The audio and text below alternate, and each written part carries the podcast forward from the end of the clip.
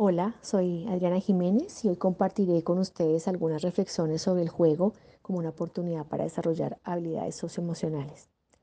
El juego es indispensable para la construcción de la identidad de los sujetos y de la cultura. Su naturaleza es compleja, dinámica, diversa e interdisciplinar. Autores como Platón, Piaget, Freud, Vygotsky, Winnicott, Pellegrini, por nombrar algunos, han aportado reflexiones importantes y poderosas sobre su alcance y relevancia para el crecimiento sano. Cabe decir que las investigaciones se han extendido más allá de la psicología y han participado también la pedagogía, la antropología, la historia y la neurociencia.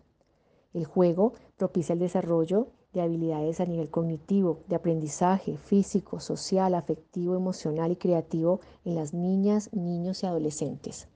El juego es espontáneo, es una actividad libre en la que participan la voluntad, la motivación y la libertad, además de la imaginación, la estrategia, la experimentación, la perseverancia y la gratificación. El juego contribuye al aprendizaje de habilidades socioemocionales fundamentales como la empatía, la colaboración, la gestión sana de las emociones, la mediación, la negociación y la adaptación.